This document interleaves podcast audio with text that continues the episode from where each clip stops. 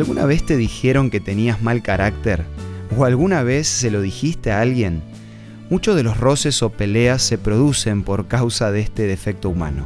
Por eso te propongo que dediquemos el micro de hoy para hablar sobre este importante tema. Esto es Una luz en el camino. Cinco minutos de paz espiritual. Con el licenciado Santiago Paván.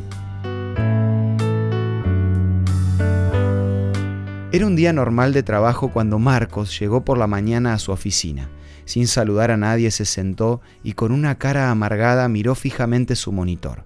Sus compañeros no se extrañaron, solamente se miraron con una sonrisa cómplice y comentaron, parece que hoy se levantó atravesado. En realidad todos en la oficina ya sabían que Marcos tenía un carácter complicado. La mayoría de los días llegaba como enojado y fastidiado, arruinando su propia felicidad y la de sus compañeros. Incluso con semejante carácter, no solo estropeaba su ambiente de trabajo, sino también el de su familia. La manera de actuar de Marcos refleja el modo de ser de muchísimas personas que en lugar de disfrutar con alegría la amistad y el compañerismo de los demás, echan a perder todo por su mal genio. Hace unos días nos escribieron a nuestro mail diciendo, reconozco que tengo un mal carácter, suelo contestar mal, llegué a tal punto de no reconocerme por mi manera de actuar. Y termina el mail con esta frase, siento la verdadera necesidad de cambiar. Déjame decirte que el primer paso de todo cambio se da cuando hay un reconocimiento de los defectos de uno mismo. Este proceso puede ser doloroso porque en ocasiones necesitamos la mirada externa de un ser querido que nos marque las cosas que tenemos que cambiar. Además, podemos confiar en las palabras de San Pablo cuando afirma que existe un poder que actúa en nosotros, y ese es el poder divino que puede transformar y perfumar el corazón. Cuando pedimos con fe esa ayuda, no hay mal carácter que se resista. Si logramos cambiar nuestro carácter, nuestras palabras van a ser suaves y comprensivas.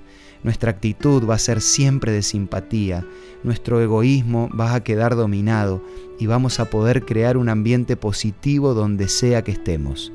¿No te parece que vale la pena hacer el intento para poder disfrutar más de la vida en general?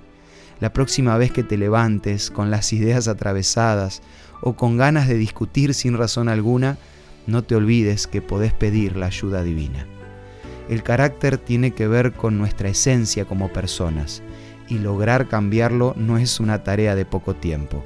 Por eso si estás necesitando ayuda, te recomiendo la revista Sentimientos que podés solicitarla de forma gratuita de la siguiente manera.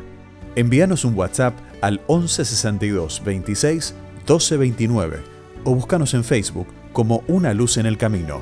La revista Sentimientos te va a ayudar a transformar tu carácter un día a la vez. Esto fue Una luz en el camino. Te esperamos mañana para un nuevo encuentro, cuando volveremos a decir... Permitamos que a lo largo de las horas de cada día Dios sea una luz en nuestro camino.